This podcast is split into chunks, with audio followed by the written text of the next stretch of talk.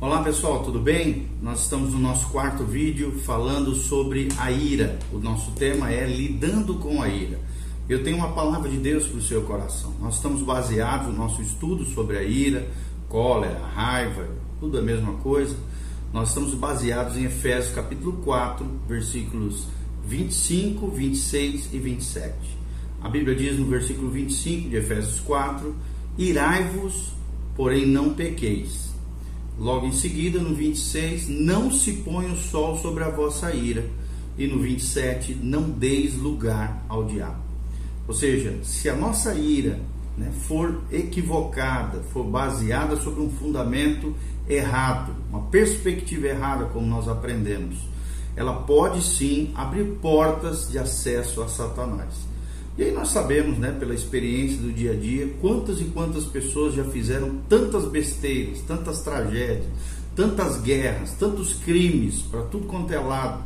Tudo isso porque viveram uma vida desgovernada. Se deixaram levar pelos seus impulsos, pelas suas paixões, pelos seus sentimentos, emoções temerárias e acabaram gerando uma série de problemas e consequências terríveis sobre a sua vida, dando acesso ao inimigo, perdendo, vivendo uma vida desgovernada na carne, na carnalidade. E como é que a gente pode lidar com isso? Hoje nós vamos falar sobre uma outra temática, sobre a ira. Nós vamos falar sobre os efeitos da ira. Os efeitos que a ira tem na nossa vida, no nosso dia a dia, no relacionamento com as pessoas e nas nossas rotinas diárias. Então preste bastante atenção. As pessoas não reagem a uma situação irritante da mesma maneira. Nós temos falado um pouquinho sobre isso. Né? Então nossas reações podem depender das atitudes e exemplos muitas vezes dos nossos pais, do tamanho da família ou vizinhança em que vivemos, da nossa personalidade, da nossa maturidade, do modo como percebemos a situação. Então é provável que acontecimentos estressantes no ambiente tenham sim menor probabilidade de promover, provocar raiva do que as nossas percepções, experiências anteriores e interpretação do que fazemos em eventos anteriores. Isso ajuda a explicar por que, que a mesma situação que faz alguém reagir com tanta raiva não tem praticamente efeito algum sobre outras pessoas. Essas diferenças individuais também ajudam a explicar por que, que uma pessoa consegue acalmar outra ou por que uma pessoa irada acaba deixando a outra pessoa irada também. Então, se nós conseguimos vencer os outros, né? Se conseguimos convencer, desculpa, os outros a mudar o modo como interpretam uma situação, podemos também muitas vezes mudar as suas emoções. Então a religião também pode afetar o modo como sentimos e expressamos nossa raiva. Um dos frutos do espírito é o domínio próprio, self-control, controle de si mesmo.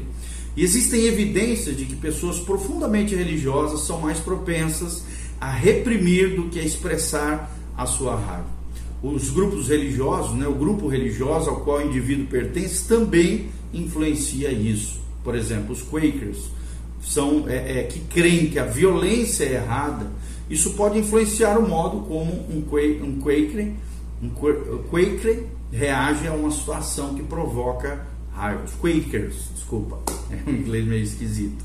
Certo, certo autor, né, uma vez escreveu que a raiva sim influencia as pessoas de quatro maneiras fundamentais. Ela pode ser reprimida, de modo que nos recusamos a admitir sua existência ela pode ser suprimida quando deliberadamente a escondemos dos outros, ela pode ser expressa, desculpa, terceira expressa, ou seja, de maneira destrutiva ou inofensiva, e ela pode ser quatro confessada a Deus e às outras pessoas.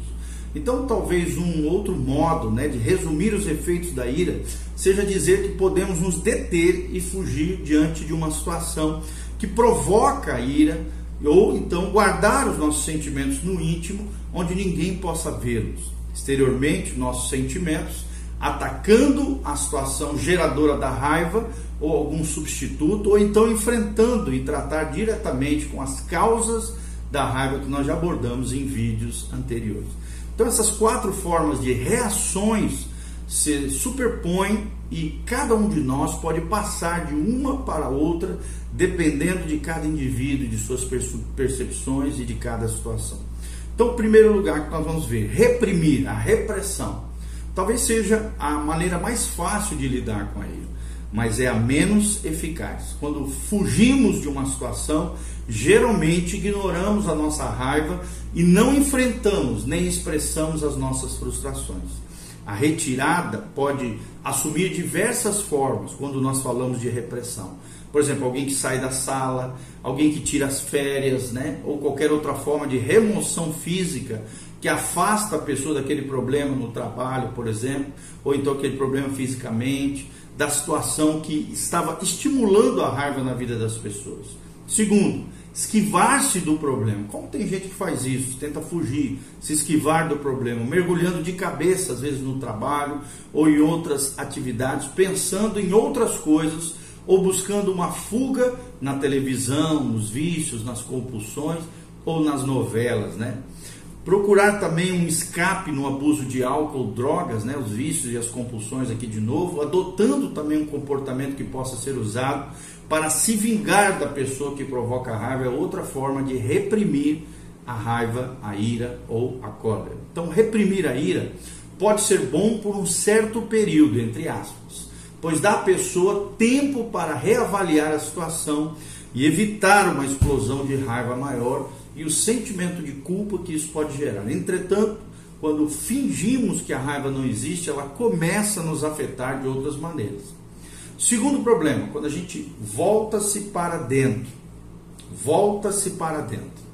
Às, às vezes, né, as pessoas acabam empurrando a ira para fora da consciência e negam esse problema, a ira, né? Conscientemente ou não, a sua existência, a existência da ira, da raiva e da cólera. Isso pode ser uma maneira doentia de enfrentar o problema. Na melhor das hipóteses, o alívio é apenas temporário e com o tempo a pressão interna aumenta e acaba explodindo, criando ainda mais problemas na vida da pessoa. Então, quando a raiva é escondida e não se manifesta, pode haver calma aparente e sorriso às vezes do lado de fora mas lá dentro a raiva está borbulhando, fervendo. E essa ira oculta é uma força poderosa que pode se manifestar de diversas, de diversas maneiras. Eu vou enumerar alguma delas. Por exemplo, com sintomas físicos que vão desde uma simples dor de cabeça até úlceras que começam a aparecer no corpo, hipertensão arterial e até ataques cardíacos. Outras, outras manifestações desse voltar-se para dentro, né? Acabar somatizando aquela situação são as reações psicológicas, como a ansiedade, o medo, a tensão e a depressão em casos mais crônicos, mais complexos. Também existem tentativas inconscientes de fazer mal a nós mesmos, manifestas, por exemplo, na propensão a acidentes, tendência de cometer erros, né, aquela autossabotagem e até suicídio em casos mais extremos. Também existem os pensamentos caracterizados pela autopiedade, desejo de vingança, ruminação das injustiças sofridas, tudo isso lambendo as feridas da alma que são provocadas pelas pessoas e não são tratadas interiormente através do perdão, da, da renúncia daquela dor, daquele sofrimento, né? ou então até lutas espirituais que surgem porque nos entregamos à amargura, à ira, à raiva, a calúnias isso acaba entristecendo o Espírito Santo. Até em Efésios 4, logo abaixo, nós vemos que também essas práticas entristecem o Espírito Santo porque estamos ignorando, não aceitando, rejeitando a sua orientação espiritual em dirigir as nossas vidas, ok?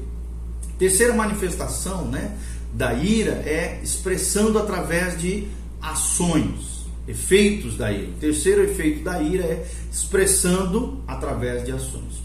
Isso pode ser útil, né? Lembrar eu e você que a raiva não é sinônimo de agressão, embora as duas muitas vezes andam de mãos dadas. A raiva é uma reação emocional que inclui uma excitação física e mental, que envolve o corpo e a mente. A agressão é um tipo de comportamento que causa dor e pressão sobre os outros. E é possível sentir raiva e não ser agressivo também podemos ser agressivos sem sentir raiva. São duas coisas que geralmente andam lado a lado, mas que não é, é, podem andar também individualmente cada uma delas. Quando a ira leva à agressão, diz diz, é, se fala que a pessoa está se expressando. Isso pode ser feito de três maneiras: uma agressão direta, uma agressão passiva ou então uma agressão redirecionada, o que na psicologia é chamado de projeção, redirecionada para alguém ou alguma coisa. A agressão direta, né? Já se disse que a violência é tão americana, né, ou tão é, sul-americana quanto a torta de amoras, né? no caso aqui dos Estados Unidos, disse um autor. Mas a agressão direta existe em quase todas as sociedades, seja americana, brasileira, América Latina, em qualquer esfera. A reação mais natural e imediata à ira, sim, é, infelizmente e erradamente, contra-atacar, verbalmente ou fisicamente, a pessoa ou aquela situação que nos deixou com raiva. Quando um indivíduo explode, isso pode fazer com que ele se sinta melhor por um certo intervalo de tempo, mas a explosão atinge sempre outras pessoas, abalando os relacionamentos, fazendo com que se percam as amizades, os empregos, destruindo objetos, bens e geralmente fazendo com que a pessoa que, se, que explodiu se sinta envergonhada e culpada por aquela situação. Além disso, a expressão direta da ira geralmente acarreta mais e mais raiva no futuro e não menos, como muitos pensam. Outra agressão, além da agressão física, é a agressão passiva. Algumas pessoas são agradáveis e aparentemente cooperativas nas interações face a face, ou seja, face a face, mas usam meios sutis para dar vazão à raiva. Pessoas que recorrem, por exemplo, à agressão passiva podem fazer fofocas, divulgar histórias comprometedoras sobre alguém, esquecer de fazer o que prometeram, recusar-se em cooperar, fazer comentários mordazes ou embaraçosos quando os outros não podem reagir ou deixar os pertences dos outros em lugares onde podem vir a ser danificados ou roubados. Também beber, reprovar na escola, ter uma aventura extraconjugal são exemplos de maneiras sutis que as pessoas usam para atacar ou ir a forra com os pais, com o cônjuge ou com outra pessoa qualquer. A pessoa agressiva, passiva, parece ter um talento todo especial para ferir os outros, mas geralmente consegue arranjar uma desculpa, uma justificativa ou explicação para suas ações. Esta é uma forma indireta de agressão, cujo objetivo é atingir o elemento gerador da raiva. A agressão também redirecionada, que é o que a gente chama de transferência ou projeção, às vezes, né, a agressão se volta para um alvo inocente, né? Por exemplo, os pais com raiva que lançam a raiva sobre os filhos que são inocentes, não tem nada a ver com a história, às vezes de coisas mal resolvidas no ambiente de trabalho, um cônjuge sobre o outro. Um homem, por exemplo, que está com raiva do chefe pode sufocar a sua ira no trabalho, né, para não ser despedido, mas desconta tudo na mulher e nos filhos quando chega em casa à noite porque ali é um lugar seguro onde ele pode extravasar seus sentimentos. E não foi a família que causou a raiva, mas são eles que recebem os golpes de ataque dessa agressão redirecional. Então é particularmente difícil lidar com a ira quando não conseguimos identificar a pessoa causadora da situação ou quando não podemos atingi-la, como por exemplo essa questão do trabalho. De quem é a culpa se a inflação diminui o nosso poder de compra? O supermercado pode estar cobrando preços mais altos, mas o gerente da loja não é o responsável pela inflação, não posso descontar nele. Se chegamos à conclusão de que o culpado é o governo, o responsável pode ser um político distante, difícil de contactar e que não está nunca disponível para ouvir as nossas críticas ou reclamações. Por causa disso, podemos atacar verbalmente, fisicamente, intelectualmente alguém absolutamente inocente mas que está ali acessível a cada um de nós. Isso é um equívoco, é um erro, é uma grande injustiça. E Deus trata com a questão das injustiças. Por exemplo, aqueles revolucionários furiosos que queimam e pilham mercados na tentativa de derrubar um líder político. Geralmente não afetam em nada a posição do líder, mas ao darem vazão à sua raiva acabam destruindo a propriedade de inocentes donos de armazéns. Todas essas formas de representação são basicamente destrutivas.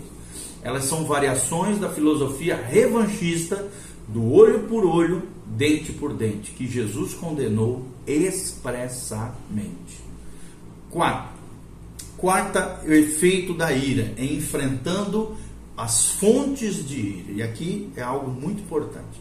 essa é uma abordagem que procura lidar diretamente com a situação ameaçadora, incapacitante ou amedrontadora, que está gerando, produzindo a raiva na vida da pessoa. O indivíduo então admite que sente raiva, tenta descobrir as suas causas, às vezes olha para a situação de forma diferente e depois faz o que for melhor para aceitar ou transformar a situação que está produzindo ira. Esta é uma abordagem construtiva que para a redução da ira Porém, algumas pessoas só conseguem aprendê-la com a ajuda de um terapeuta, psicólogo, psiquiatra, psicanalista ou então um conselheiro cristão. Como vimos, né, a ira pode levar a um comportamento pecaminoso e causar danos terríveis, físicos, psicológicos, espirituais e sociais.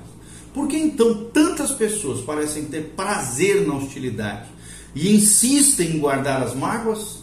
Será possível que a ira faça algumas pessoas se sentirem poderosas, superiores, cheias de razão. Tem gente que acha que lidar com a ira de uma forma madura ou dar a outra face é sinal de fraqueza, tendência a recuar ou vontade de ser humilhado.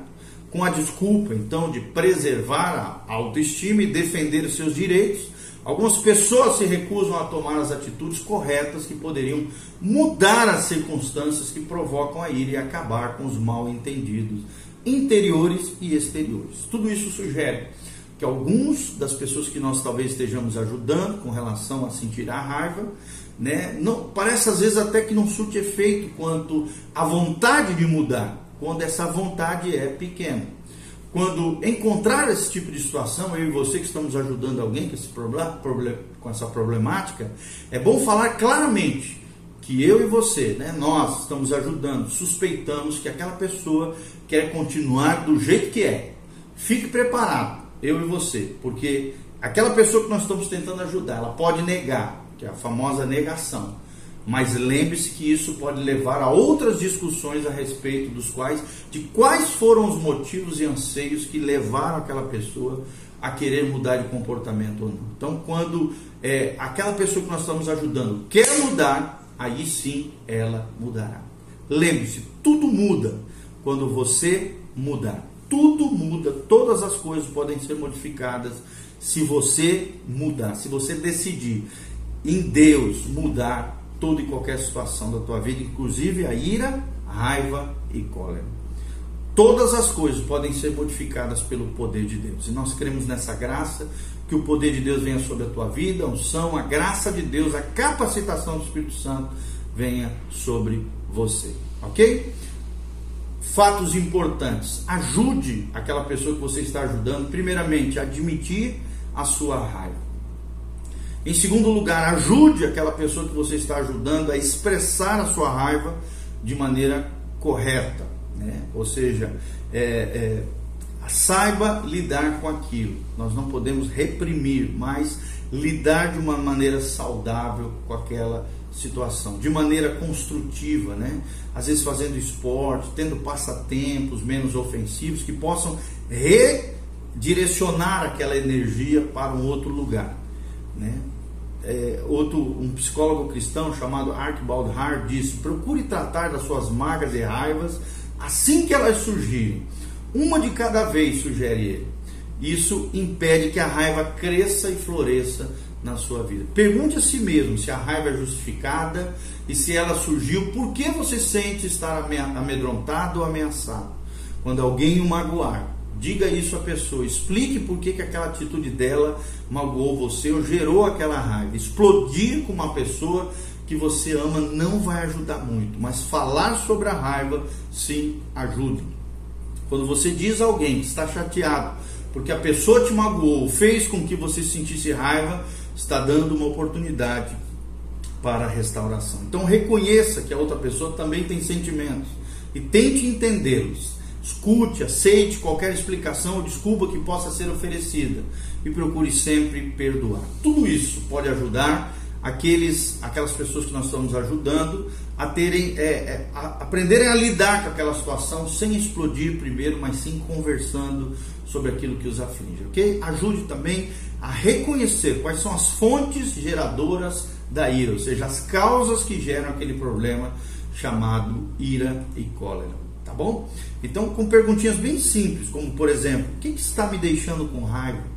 Por que, que estou sentindo raiva e não outra emoção qualquer? Será que eu estou tirando conclusões precipitadas sobre a situação ou sobre a pessoa que está me deixando com raiva? Existe alguma coisa ameaçadora nessa situação e que faz eu me sentir amedrontado ou inferior? Será que eu fiquei com raiva porque tinha expectativas irreais? Como será que os outros veem essa situação, inclusive a pessoa que está me irritando? Será que existe outra maneira de interpretar essa situação? Será que eu posso fazer alguma coisa para mudar a situação e diminuir a minha raiva? Então, após uma tempestade de inverno, né, é importante a gente lidar com essas tempestades emocionais da vida e realmente se concentrar com humildade, confessando os nossos pecados, pedindo perdão e, re, e restaurando todas as coisas diante de Deus e diante das pessoas. É possível o autocontrole, o domínio próprio. E, e, e existem ferramentas para isso. Cresça espiritualmente. Diminua também a velocidade de reação. Evite também uma disposição mental hostil, pessimista, negativa das coisas. Use declarações, né? Colocando ali a, a situação para fora, falando, conversando com alguém sobre essa situação e construa sempre uma autoimagem positiva acerca de você mesmo, para que você tenha uma imagem saudável em nome de Jesus. Leia sempre a Bíblia Evite as pessoas e situações que provocam a ira na sua vida. Aprenda a reavaliar as situações com as pessoas e com as circunstâncias. Aumente a sua autoestima no Senhor, lendo a Bíblia, principalmente orando, buscando a Deus. Não fique remoendo as coisas do passado. Aprenda a confrontar os problemas e as dificuldades. Tenha controle espiritual. Seja cheio do Espírito Santo. Louvado seja o nome do Senhor. Então, para concluir tudo que nós falamos, não é fácil né? explicar completamente porque que um adolescente mataria sua família no meio da noite num acesso de cólera. A ira extrema e os sentimentos de ódios menos intensos podem variar, podem ter várias causas e várias formas de tratamento. Como nós falamos aqui em tudo isso, a Bíblia e a psicologia podem ser combinadas para aumentar o nosso conhecimento a respeito da ira e ajudar eu e você a fazermos um trabalho mais produtivo, tanto com nós mesmos quanto com outras pessoas que de alguma maneira nós ajudamos. Então, saiba lidar com a ira, tenha autocontrole no Senhor, seja cheio do Espírito Santo, louvado seja o nome do Senhor. Amém. Amém. Espero de alguma maneira ter ajudado você. Dê um joinha, faça seus comentários abaixo, compartilhe com outras pessoas. Que a graça e a paz de Jesus venha sobre você. Em nome de Jesus. Amém.